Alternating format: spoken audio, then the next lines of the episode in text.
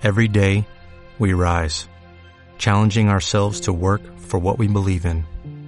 At U.S. Border Patrol, protecting our borders is more than a job, it's a calling. Agents answer the call, working together to keep our country and communities safe.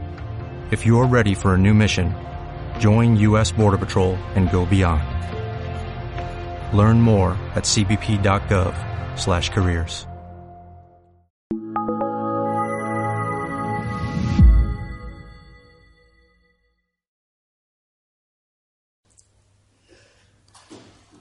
Un saludo muy cordial a todos y bienvenidos a este seminario.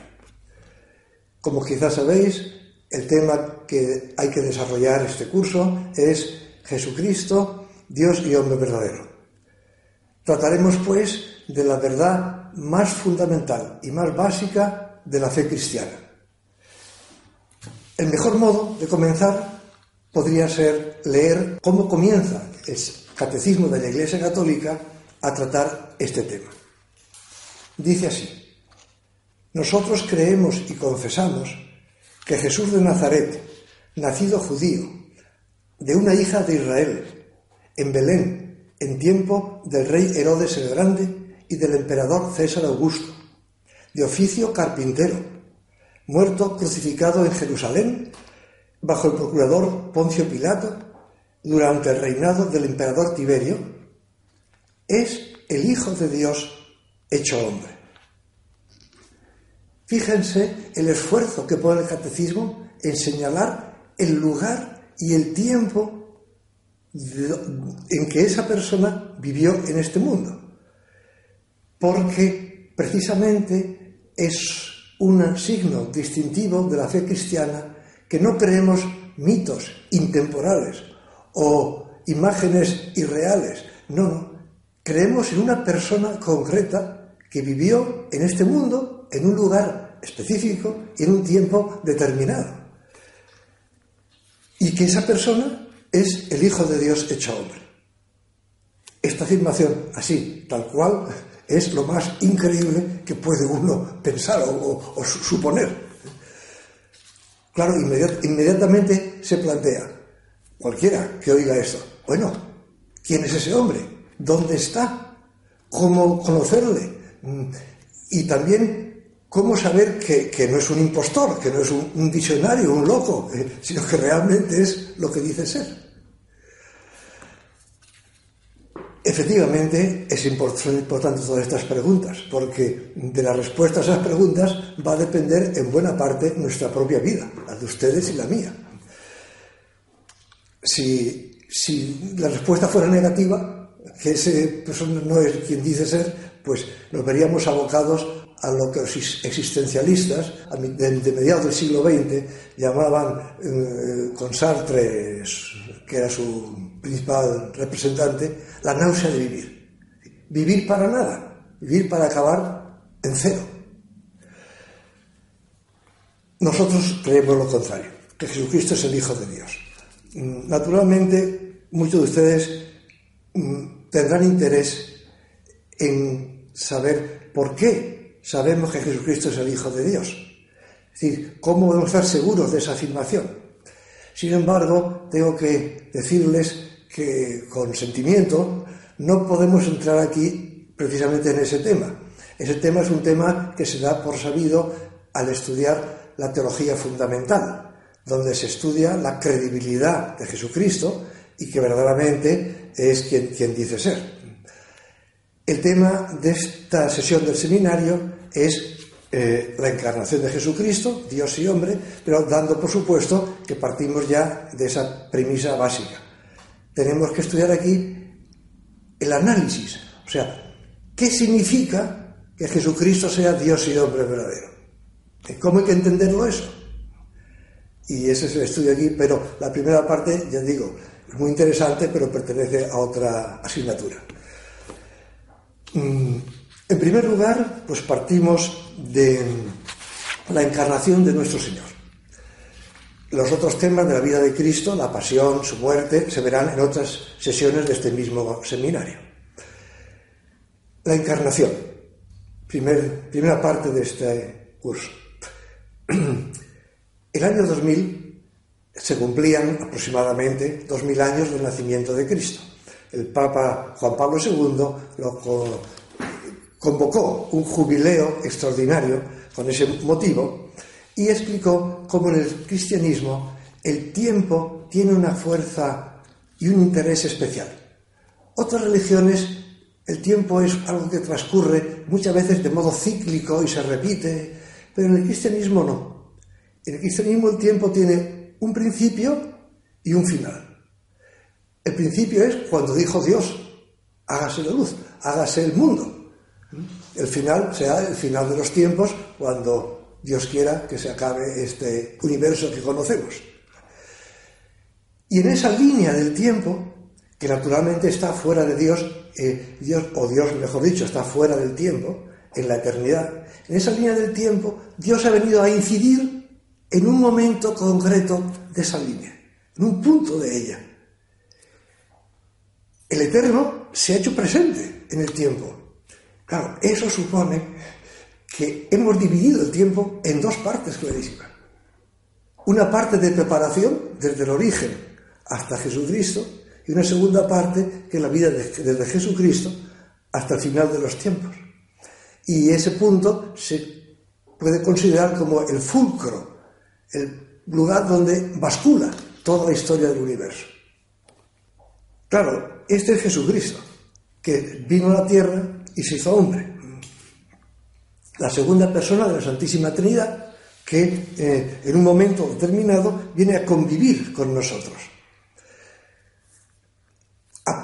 a padecer o a compadecer con nosotros el hambre, el frío, el cansancio, los sudores humanos, como, todos nosotros. Y la pregunta es, ¿por qué? Antes de seguir, voy a leerles una, un, fragmento de la autobiografía de un pensador español, García Morente, filósofo, que se convirtió eh, a, la fe eh, pues estando exilado en Francia y luego volvió a España, eh, su mujer falleció, se hizo sacerdote y murió al cabo de poco tiempo. Pero lo bonito es cómo narra él este encuentro con Jesucristo, para que entiendan ustedes la fuerza que tiene el hecho de Jesucristo, de que Jesucristo haya venido a esta tierra a convivir con nosotros. Cuenta él, estando allí en, en en París, eso es. Mm, pensaba en Dios, pero pensaba en un Dios teórico, en un Dios abstracto, hasta que de algún modo se hizo presente la infancia de Jesús. Estaba oyendo una famosa obra de música de Berlioz, se llama La infancia de Cristo. Y entendió de repente que ese sí que era Dios. ese es el verdadero Dios, el Dios vivo. Esa es su providencia viva, me dije a mí mismo cuenta él. Ese es el Dios que entiende a los hombres y que vive con los hombres, y que sufre con ellos y los consuela, que les da aliento y les trae la salvación. La distancia entre mi pobre humanidad y el Dios teórico de la filosofía, que me había resultado siempre infranqueable, demasiado lejos, demasiado ajeno, demasiado abstracto, demasiado geométrico e inhumano. Pero Cristo, ese Dios hecho hombre, Cristo sufriendo como yo, dice, más que yo, muchísimo más que yo, a ese sí que lo entiendo y ese, y ese sí que me entiende. A ese sí que puedo entregarle filialmente mi voluntad entera, con la vida detrás. A ese sí que puedo pedirle, porque sabe lo que es pedir. Y sé de cierto que dará, y dará siempre, puesto que se ha dado por entero a nosotros los hombres escribe el autor. Y entonces, a rezar, a rezar. Me puse a rezar, pero, se me había olvidado el Padre Nuestro. Con esto eh, espero simplemente que se den cuenta ustedes de, la grandeza de lo que estamos hablando, ¿verdad? ¿Por qué vino Jesucristo, Dios al mundo? ¿Por qué se encarnó en Jesucristo? La fe nos dice que Dios creó al hombre por amor, por amor y sabiduría en un estado de gracia y amistad con Dios. Así fueron creados Adán y Eva. Pero que el hombre en ejercicio de su libertad, de un modo consciente y libre, pues se apartó de Dios, desobedeció el mandato que Dios le había puesto. Y con eso perdió aquel estado de felicidad inicial, de amistad con Dios, en que había sido, que había sido creado. Como consecuencia de ese pecado, la inteligencia, la voluntad y las pasiones humanas pues han visto heridas. El error de la inteligencia, ¿verdad? La maldad de la voluntad y la concupiscencia de las pasiones pues se hacen presentes en el mundo y en la vida de cualquiera de nosotros constantemente. Es el pecado original. Dios, después de este pecado, miraba al hombre desde el cielo. Él estaba en el cielo, pero de allí miraba a los hombres y los miraba con cariño, con solicitud paternal. Y diríamos, eres infinitamente feliz, no, tienes, no necesitas de nada ni de nadie, pero le dolía ver a los hombres así. Eh, no podía estarse tranquilo en el cielo, podríamos decir de alguna manera, ¿no? Estarse tranquilo viéndonos a los hombres sufrir con esas lacras de nuestros pecados. La misericordia le movió a hacer algo más. No un poco más, infinitamente más. Decidió hacerse hombre. Para salvar a los hombres de ese estado de pecado en el que se, encontraban. Y decidió venir aquí y demostrarnos su amor hasta el extremo, como dice el evangelista San Juan. Y todo exclusivamente por amor, sin obligación ninguna. Pensando en estas cosas, Romano Guardini, un teólogo famoso del siglo XX, pues escribió, mm, pensando en estas cosas y en lo ilógico de estas suposiciones, escribió y dijo, el amor hace cosas así. Solamente el amor explica esas, actuaciones ilógicas porque nacen del corazón, no nacen de un discurso argumental. Bueno, pues el Señor vino por amor a nosotros, para perdonarnos nuestros pecados. Pero no solo para perdonar nuestros pecados. Hemos dicho que no solamente eh, se movió por bondad, sino por una infinita bondad. Porque además de perdonarnos los pecados, Jesucristo vino para que pudiésemos ser hijos de Dios. Ya el año 150, el siglo segundo, San Ireneo San Ireneo de León, uno de los padres de la Iglesia, pues fue el primero que formuló esta verdad, diciendo que el Hijo de Dios se hizo hombre para que los hombres pudiéramos llegar a ser hijos de Dios. Sabernos amados por Dios, como hijos. Eh, ese, ese, extremo de amor provoca en nosotros, en los, los creyentes, los que nos sabemos hijos de Dios, un un doble eh, movimiento del corazón, una confianza inenarrable en nuestro Padre Dios y un deseo grande de corresponder a ese amor suyo, pues con el nuestro, con lo que podamos hacer nosotros. Entramos ahora al segundo capítulo, la humanidad santísima de Cristo. Hemos visto la encarnación. Bien, ¿cómo es ese hombre que es Dios y hombre verdadero. Bueno, mm, que es Dios y hombre verdadero lo definió la Iglesia en el siglo V. Desde el primer siglo los apóstoles tenían claro que Jesús era un hombre como ellos, iba delante de ellos a todos los sitios, comía con ellos, dormía con, ellos. Mm, eh, tal es así que las primeras herejías, fíjense ustedes, no negaban que, Dios que Cristo fuera Dios negaban que Cristo fuera hombre. Y por eso San Juan en, el, su Evangelio pues dice, no, no, se hizo carne, el verbo se hizo carne, ¿eh? se hizo como nosotros. Mm. Jesucristo, con su pasión y muerte, nos, redimió a los hombres, haciéndose obediente hasta la muerte y muerte de cruz, dice San Pablo. La obediencia de Cristo fue el arma Mm, con que se, de la que se valió para conquistar nuestra salvación. Piensen que eh, nuestra situación de pecado estaba eh, propiciada por una desobediencia. La desobediencia de Adán provocó la maldad que hay en el mundo. La obediencia de Cristo remedió aquella desobediencia y él mismo se puso en cabeza de un género humano, un género humano, pues, eh, bueno, redimido por él y, que a partir de ese momento, pues era el género humano de, de los hijos de Dios. Mm. Resultaba necesaria la encarnación de Jesucristo, podía ser una tercera parte de esta exposición, resultaba necesaria. Pues miren ustedes, no resultaba necesaria. tenía Dios necesidad de, de redimirnos y de hacerlo como lo hizo. Pues la respuesta es negativa a ambas, ambas cuestiones. Lo hizo movido por su misericordia, por, por amor. Por tanto, lo hizo libremente, no obligado por nada ni por nadie. ¿eh? Eh, ¿Hubiera sido Dios menos justo si no nos hubiera redimido? Pues no, porque Él había hecho ya de, su mano lo que estaba. La culpa fue nuestra, pues tendríamos que pechar con las consecuencias, diríamos. Eh, sin embargo, pues Dios lo hizo. es más, una vez decidido Dios a redimir al hombre de su pecado, ¿era necesario que Jesucristo se encarnase y padeciese y muriese en la cruz? Pues tampoco era necesario. Jesucristo era Dios. Con una oración de sus labios o con un ofrecimiento de su alma al Padre, una petición al Padre, hubiera sido suficiente para redimirnos a toda la humanidad. Y sin embargo, Él quiso llevarlo hasta el extremo, dice San Juan, hasta, hasta el final, hasta, hasta donde no, no va más, ¿no?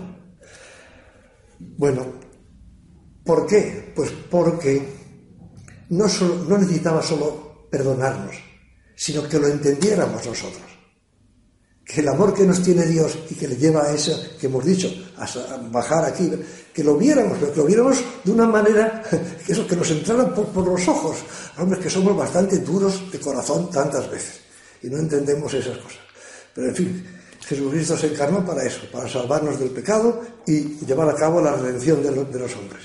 También se encarnó para revelarnos al Padre. Tened en cuenta que fue Él el que nos dijo, cuando oréis, decid, Padre, Padre nuestro, que estás en el cielo. Claro, eh, eso, no, eso no lo sabíamos antes de, antes de que viniera Jesucristo. Por lo tanto, es muy de agradecer que viniese y que nos lo explicase. El Dios del Antiguo Testamento, siendo infinitamente grande y poderoso, casi daba más susto que, amor, ¿no? Entonces Jesucristo nos, nos invirtió esas condiciones. Elevó a los hombres a la categoría de hijos de Dios. Esto es más importante de lo que parece. Si no hubiera habido pecado original, ¿se hubiera encarnado Jesucristo? No se sabe, indudablemente. Es hay opiniones teológicas para, para todos los gustos porque el hecho es que se encarnó para salvarnos del pecado. Pero es para nosotros y la idea de, que el hecho de que su presencia aquí haya hecho posible que nosotros seamos hijos de Dios es suficientemente importante como para que, aunque no hubiera habido pecado original, Él hubiera venido a la tierra para revelarnos al Padre y para hacernos hijos de Dios de su mano, podríamos decir. ¿Cómo tuvo lugar la encarnación? Eso mm, lo doy por bastante conocido en la mayoría de mis oyentes, porque han leído el Evangelio, la Anunciación de la Santísima Virgen, y entonces, pues esos, eh, tanto San Mateo como San Lucas cuentan brevemente los episodios del nacimiento de Cristo, y lo que tienen en común ambos mm, evangelios es que fue concebido de manera virginal. Y eso también tiene su importancia. Es decir, hay mucha gente que no lo admite. Me refiero incluso a veces entre teólogos católicos, ¿eh? o por lo menos ponen dudas. Bueno, eh, les parece un fenómeno demasiado espectacular, una concepción virginal como para, em, como para aceptarlo con facilidad. ¿eh? Podemos dudar de si Jesucristo es el Hijo de Dios o no, pero luego, si es el Hijo de Dios, el que haya sido concebido sin obra de varón es algo absolutamente accidental. Es decir, es un milagro tan grande que Dios haga hombre que lo otro ya queda en un plano secundario que, bueno, se puede admitir o no, el que no quiera admitirlo eh, es un dogma de fe de la Iglesia, ¿eh? pero vamos, de todas maneras, lo grande es que, es Jesucristo, el Hijo de Dios, el que se ha hecho hombre para, vivir para venir a convivir con nosotros. ¿Qué podemos hacer ustedes y yo? Pues buscar cómo agradar a Dios. Su infinita misericordia con los hombres y, nuestros pecados, ¿eh? y responder a ese cariño grande e infinito de Dios y tierno, ¿eh? pues, pues de un Padre mm, cariñoso con nosotros, con un amor que esté a la altura de lo que el Señor espera de nosotros. Muchas gracias.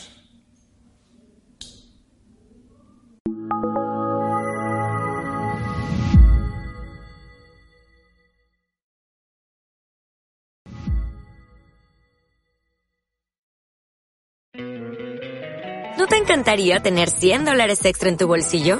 Haz que un experto bilingüe de TurboTax declare tus impuestos para el 31 de marzo y obtén 100 dólares de vuelta al instante. Porque no importa cuáles hayan sido tus logros del año pasado, TurboTax hace que cuenten. Obtén 100 dólares de vuelta y tus impuestos con 100% de precisión. Solo con Intuit TurboTax. Debes declarar para el 31 de marzo. Crédito solo aplicable al costo de la presentación federal con TurboTax Full Service. Oferta sujeta a cambios o cancelación en cualquier momento.